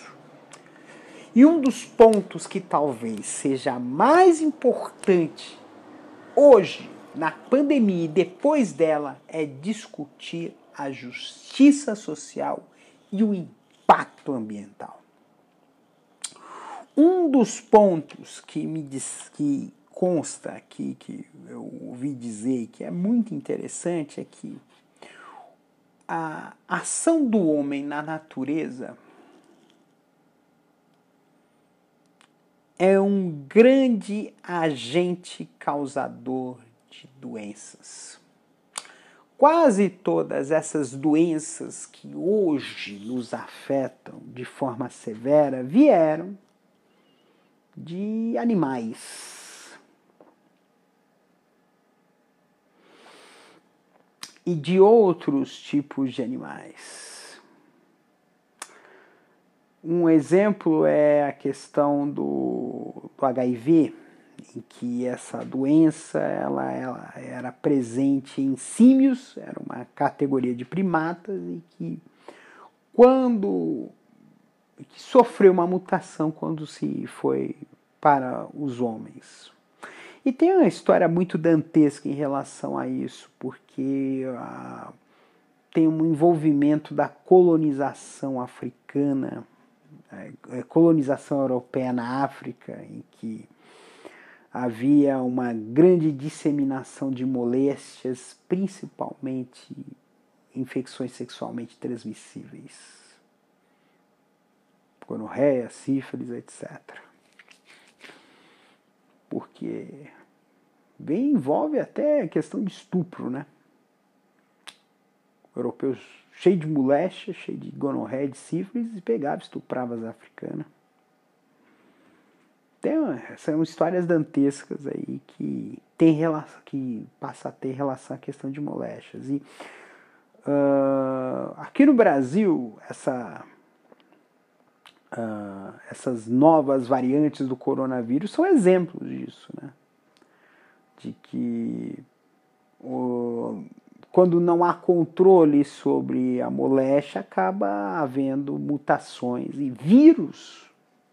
Vírus são elementos, são são elementos bastante rudimentares, são seres vivos extremamente rudimentares. E, e, são seres vivos. Dizem que são seres vivos incompletos, né? porque não possuem uma estrutura celular. Ele é uma estrutura que é, que possui um, um código genético, que é DNA ou RNA, encapsulado em uma raiz proteica. Em um conjunto proteico que não chega a ser uma célula completa. Então é um elemento que o vírus é um elemento que sofre mutações constantes. Tanto é que, por exemplo, na África existem dois duas variantes de HIV, sendo que uma delas é muito mais. É, uma variante muito mais perigosa. E o que aconteceu no Brasil é a mesma coisa. A variante P1, é, tem até P2, P1 aqui no Brasil ela é mais, ela tem uma carga viral maior, ela é mais transmissível e ela gera consequências mais graves. Né? É... E o que. E na verdade eu falando desses pontos, mas o ponto que eu estou falando é como é que vai ser o futuro, né? O futuro pós-pandemia. A primeira coisa que a gente vai ver é o seguinte: são 12 milhões até agora de pessoas que foram infectadas pelo coronavírus confirmadas. Mas, dada a questão de subnotificação, a gente pode tentar imaginar que seja o dobro ou, ou triplo. E aí é complicado, se é dobro ou triplo, são 24, são 36 milhões de pessoas para um universo de 212, então é muita gente. Essas pessoas, muitas dessas pessoas têm, tiveram sequelas. Que sequelas são essas? Uma é as, umas é o que a gente chama de covid prolongada. Essa covid prolongada, na verdade, são, são alguns sintomas que essas pessoas tiveram que até hoje não se recuperaram plenamente, como o olfato, a, o paladar, a capacidade respiratória e alguns outros danos motores, uh, psicológicos. E o risco dessas pessoas, e é, uma, é um conjunto de pessoas que precisa ter acompanhamento, porque elas primeiro elas vão estar com a saúde mais debilitada, mais vulneráveis a outros tipos de moléstias. Isso é fato. E o segundo é a questão do de, de que essa condição que eles que, de limitada que eles estão sofrendo, que essas pessoas sofreram, vai gerar consequências para o resto da vida, pode, por exemplo, provocar algum tipo de dano coronariano, alguma categoria de câncer, precisa acompanhar. Eu meio que fugi um pouco do assunto quando eu falava da questão da discussão da igualdade social, da justiça social e da questão uh, do da questão do ecológica, né, do impacto ambiental, né? Isso precisa ser discutido com uma certa urgência. Por uma simples razão. Ah, a, a questão da justiça social faz com que diversos grupos humanos tenham acessos mais difíceis, difíceis, né? acessos dificultados a serviços de saúde.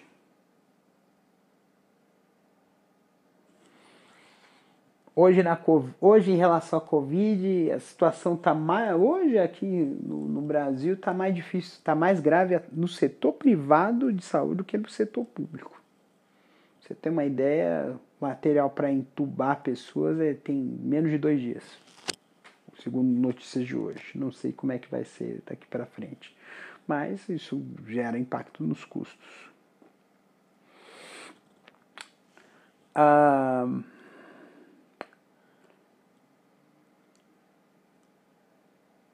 A questão ambiental vai precisar ser revista porque o, até mesmo o aquecimento global, a mudança climática pode se transformar em agente de, de, de novas moléstias.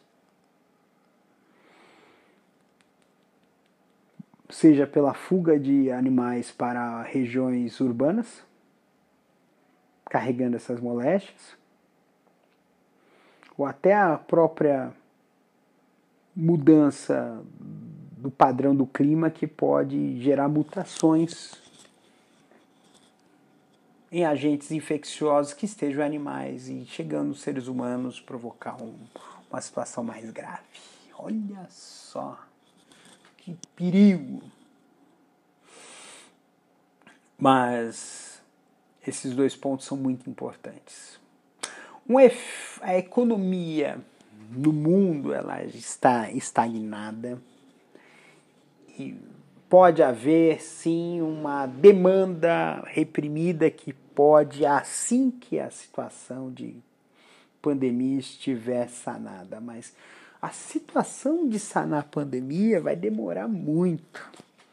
Porque como atacou severamente diversos países, por exemplo, é muito difícil que o Brasil é, se recupere da pandemia antes de 2022. Nós podemos ter impactos da questão da pandemia em 2023, 2024, 2025. Pode haver ondas que vão e vêm. E, e isso, para uma situação econômica que já está ruim, para o Brasil é o pior dos cenários. Né? É, mas a nível mundial nós vamos ter o seguinte questão. Nós vamos ter o, a questão das dívidas nacionais.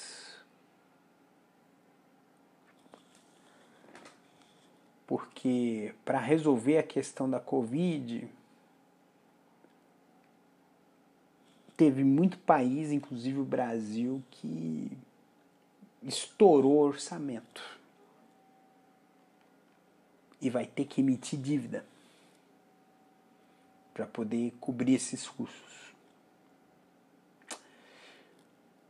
Se a Europa e a zona do euro, quer dizer, desculpe, a zona do euro e os Estados Unidos também fizeram medidas nesse sentido, eles vão ter que emitir papel de dívida. E são dívidas, papéis de dívidas mais atraentes para o investidor. Isso gerará um efeito em cascata que pode levar a colapso dívidas soberanas de países em desenvolvimento porque serão papéis menos atraentes e vão ter que aumentar a taxa para se tornarem atraentes e vai aumentar a dívida soberana dos países em desenvolvimento.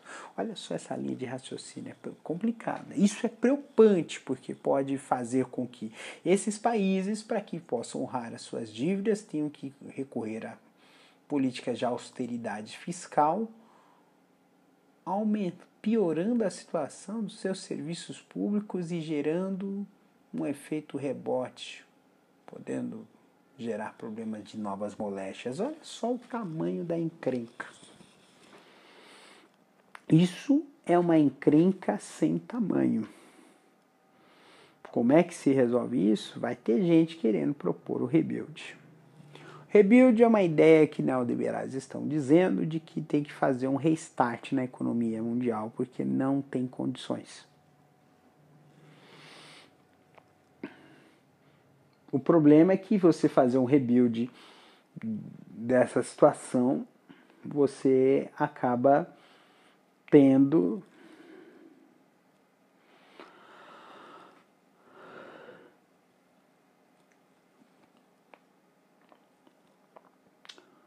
que países que estão em situação boa, quer dizer, países que estão em situação ruim ou que dependam absolutamente do capital especulativo, tipo os Estados Unidos, né? fiquem numa situação bastante razoável. Uma das coisas que pode acontecer em relação a isso, porque vai gerar também efeitos na questão da valorização e desvalorização de moedas, né, a política cambial, isso vai afetar, é o crescimento, o fortalecimento das criptomoedas. Isso é uma questão para o futuro. A médio e longo prazo. Médio e longo prazo, nós vamos ter uma, uma redução do crescimento populacional humano. Já era previsto que até o final desse século o, a população humana vai parar de crescer e vai começar a oscilar para cima e para baixo. Mantendo um patamar de 10 bilhões de pessoas, 10 ou 20 bilhões de pessoas. É muita gente. 20 bilhões de pessoas é muita gente. Inclusive, até estava se dizendo que o Brasil ia chegar a cerca de 400 milhões de habitantes. 400 milhões de habitantes é o dobro da população que nós temos hoje.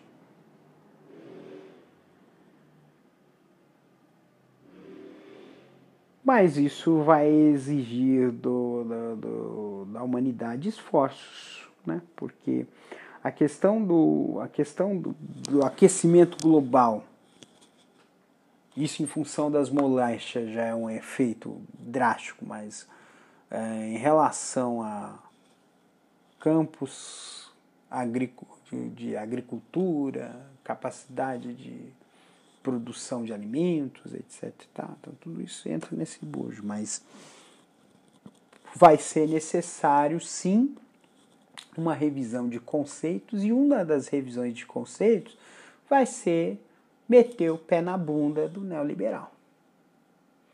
Porque o modelo neoliberal é um modelo que ele não é sustentável, nem a curto, nem a médio e nem a longo prazo. E terá que ter essa ideia, essa concepção de que esse modelo não funciona. Ah, mas você está dizendo assim que todo mundo tem que ser socialista. Não, eu não digo exatamente socialismo. Esse modelo é um modelo muito bom, mas ele é utópico. Eu gosto, gosto muito de falar sobre o modelo de um socialismo, de um mundo mais socialista, um mundo em que as, há um, um papel moderador do Estado que faça com que a economia ela tenha igualdade de condições, não ficar essa política dos grandes players que desde sempre colocavam-se, hoje não faz mais sentido, porque nós vivemos num modelo de é uma nova revolução industrial, é uma revolução industrial de que não precisa mais de grandes fábricas para suprir as demandas. pequenas fábricas já bastam. Hoje você já tem tecnologias de microprodução. A impressão 3D é um exemplo. Então são coisas que vão mudar o sentido, porque vai deixar de ser a questão de linha de montagem e a produção vai passar a ser cada vez mais sob demanda. Não será construído, fabricado produtos aos milhares, poderão ser fabricados a centenas. Então são mudanças de paradigma que a pandemia pode mudar. As relações de trabalho vão mudar. A pandemia já fez isso. Um dos modelos é a questão de a automação. Ações que podem ser feitas por máquinas serão feitas por máquinas. E o teletrabalho já vai passar a ser uma realidade. Seria uma realidade daqui a 10 anos, mas a pandemia trouxe tudo para agora. Única questão é que, é, até eu estava comentando sobre isso, né, de que o problema da tecnologia hoje é quem o contrata, quem o adquire, quem o projeta. Então você tem uma empresa que projeta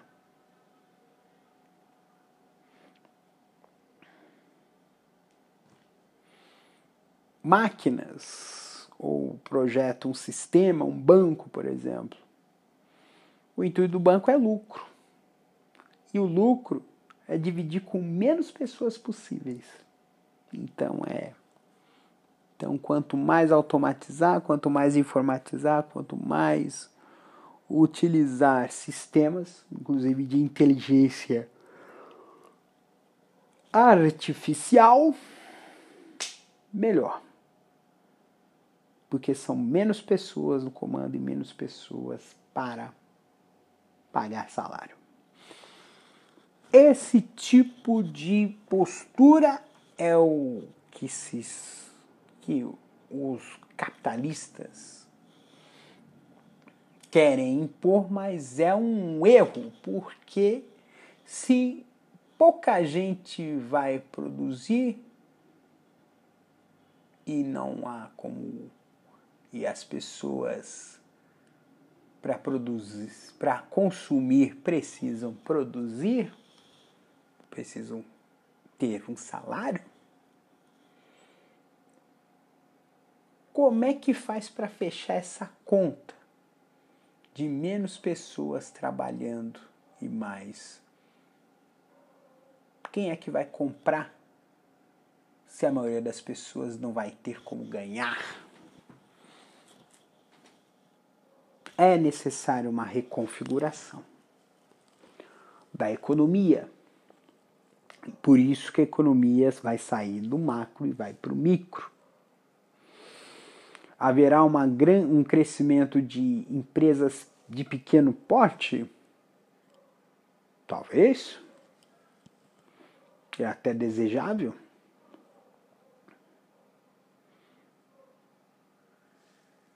Mas como é que nessa situação de pandemia nós vamos resolver isso? Porque no pós-pandemia vai ter que ter um plano de incentivo. Um plano de incentivo para que pequenas pessoas possam fazer as suas, as suas, as suas produções.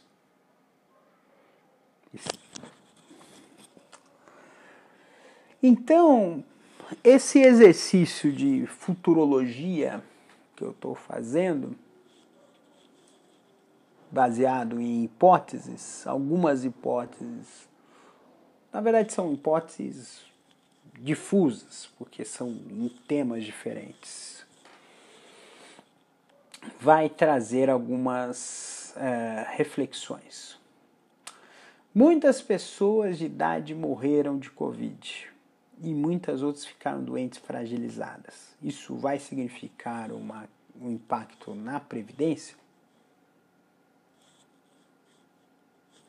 Essa é um, uma pergunta que se faz. Mas esse impacto na Previdência ele é positivo para o INSS, mas essas pessoas não estão vivas, não estão recebendo aposentadoria, portanto não estão consumindo. Porque estão mortas. Ou seja, o impacto pode ser mais negativo do que positivo, né? Porque existem muitas cidades em que a maioria das pessoas que vivem nelas são aposentadas. E pela quantidade de pessoas que estão. É, crescente de pessoas que estão se aposentando na terceira idade, é um erro achar que essas pessoas são dispensáveis.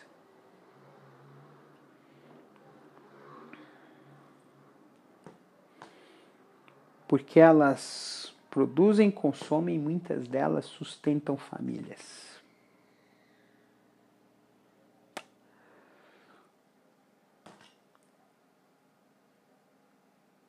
Por fim, o impacto político da pandemia.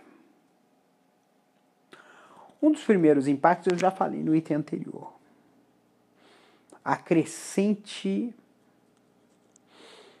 uh, a crescente oposição a Bolsonaro.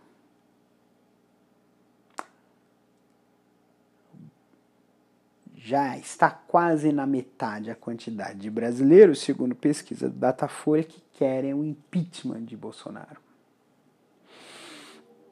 Se a porcentagem passar de 50%, passa a ser um aval ao Congresso para um processo de impeachment. Até porque o grupo que está no poder, apesar de apoiar Bolsonaro, ele não tem nenhuma relação ideológica com o Bolsonaro. Então isso nada impede de virar de lado. O que será a eleição de 2022 vai depender do quanto que essa pandemia vai evoluir porque dificilmente, da forma como está sendo imprimido o plano de vacinação, será possível que todas as pessoas sejam vacinadas até o final do ano. Se manter a escalada de mortes pelo menos até o final do, até o meio do ano, nós poderemos chegar a meio milhão de mortos é uma quantidade de pessoas muito expressiva.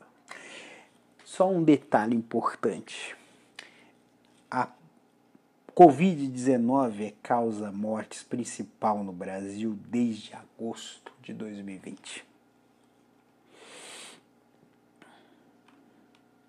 Fora os outros serviços públicos de saúde, por causa que está tudo dedicado à Covid, está com menos disponibilidade, ou seja, as pessoas que estão sofrendo acidente, AVC, infarto, estão com mais risco. Essa semana teve uma cena que foi muito chocante. Um idoso não tinha vaga de internação no Piauí, tentou ser reanimado no chão da enfermaria do hospital e morreu.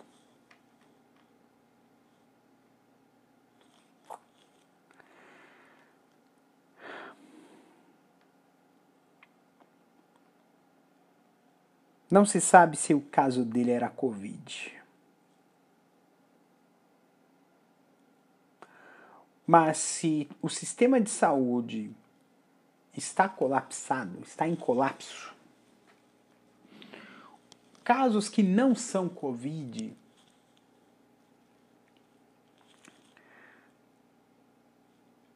acabam tendo um menos possibilidade de atendimento, ou seja, também aumenta o risco de morte para demais causas. Também a violência urbana, também acidente de trânsito, também AVC. Meu Deus, que absurdo. Mas é uma realidade.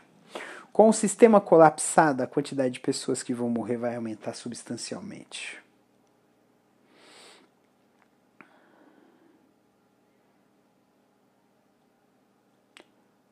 terá que ser feito uma estatística para saber quantas pessoas estão morrendo em 2021. Se a quantidade de pessoas for maior que a média, isso não apenas no caso por conta da Covid, mas pelo aumento de outros casos, o impacto político será muito severo, porque pelo menos uma família próxima da gente vai ter alguém de luto. E alguém indo votar de luto vai se lembrar da tragédia que foi.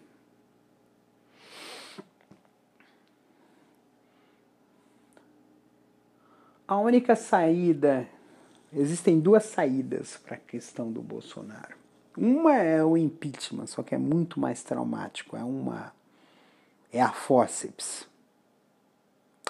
A outra é a eleição.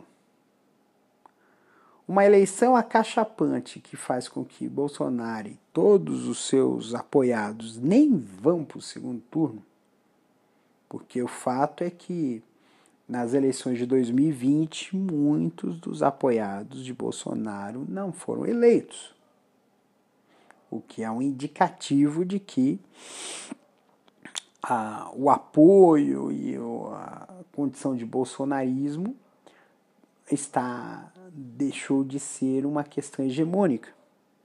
Mas um ponto que deve ser observado é o seguinte: se mantido uma quantidade de pessoas é, apoiando Bolsonaro, ele ainda vai ter relevância política. Porque 30% do eleitorado, ou 25% do eleitorado, é muito significativo, sobretudo para eleições parlamentares. Então a questão política ela tem alguns encaminhamentos. Um deles pode ser a derrota do bolsonarismo.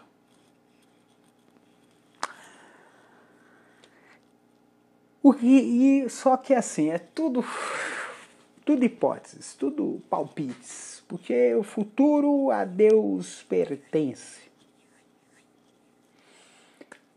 Só vamos saber o quão arrasada ficou essa terra e o que dá para salvar só depois de ter acabado essa pandemia. Que acabe esse ano, talvez. Eu sinto saudade do carnaval. Eu sinto saudade do de festas com os amigos, eu sinto saudade. Mas não tem jeito. Tem que esperar.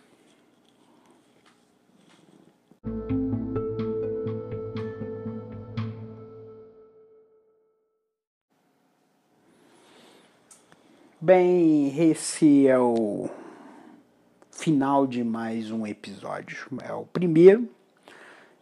É...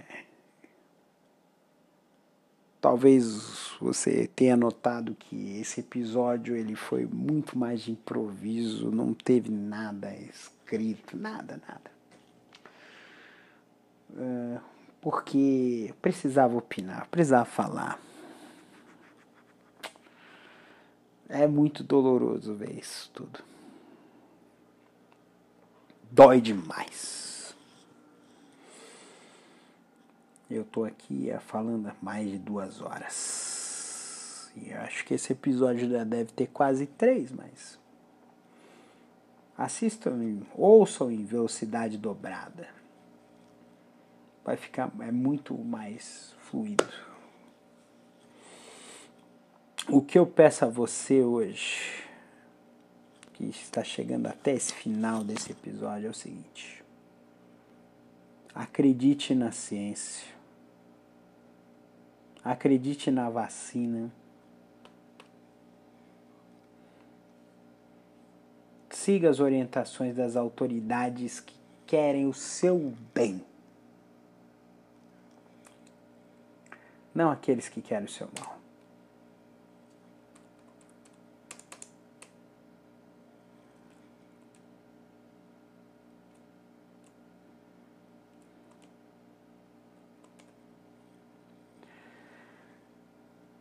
Usem máscara.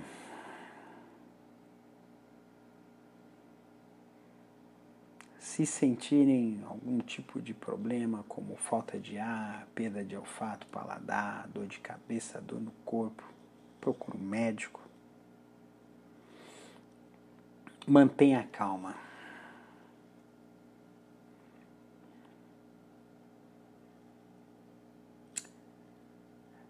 Rezem pelos seus e para quem não é dos seus. Não importa a sua crença. E tentem ser solidários. A solidariedade vem de várias formas. Pode ser ajudar alguém que precisa ou simplesmente você, em vez de ir no supermercado de marca, ir no mercadinho da esquina fazer suas compras.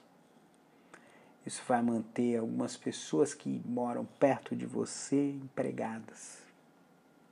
Pense nisso.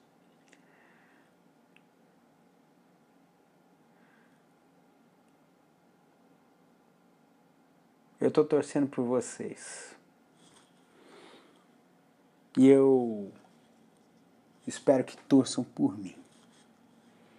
Para a gente sobreviver a tudo isso. Para que a gente encontre essa luz no fim do túnel. E aí a gente, ó, olhar para trás e dar risada. Rir de alívio. Porque o pior já passou.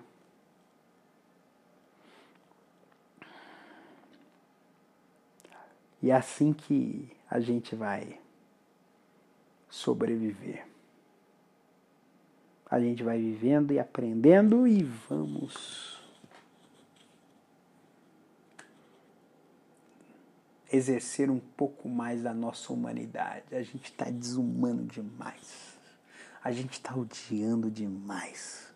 A gente está se apegando demais as coisas e de menos as pessoas. A gente está falando muito e ouvindo pouco. A gente está se agarrando muito mais às crenças.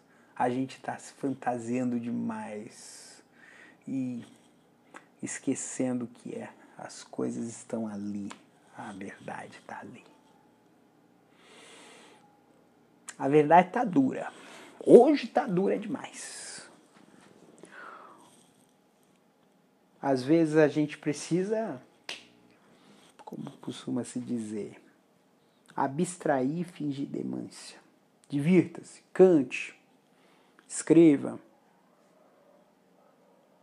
grave um som, um vídeo,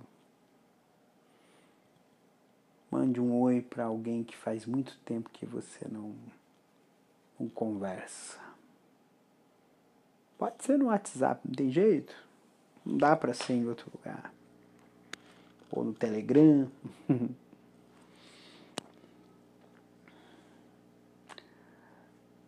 Mas dá um sinal de vida. Pessoal, eu vou encerrar esse episódio Conforme eu havia dito, eu não coloquei nenhum som de fundo né, nessas, em nenhuma das partes desse episódio. Que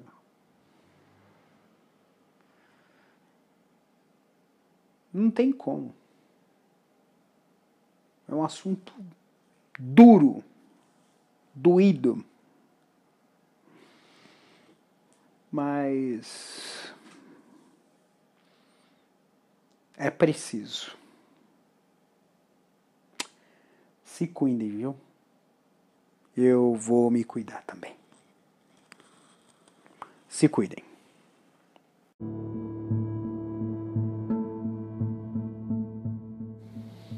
Este foi mais um episódio de Castor e seus escapes. Produção de Castor AMT. www.castor.com.br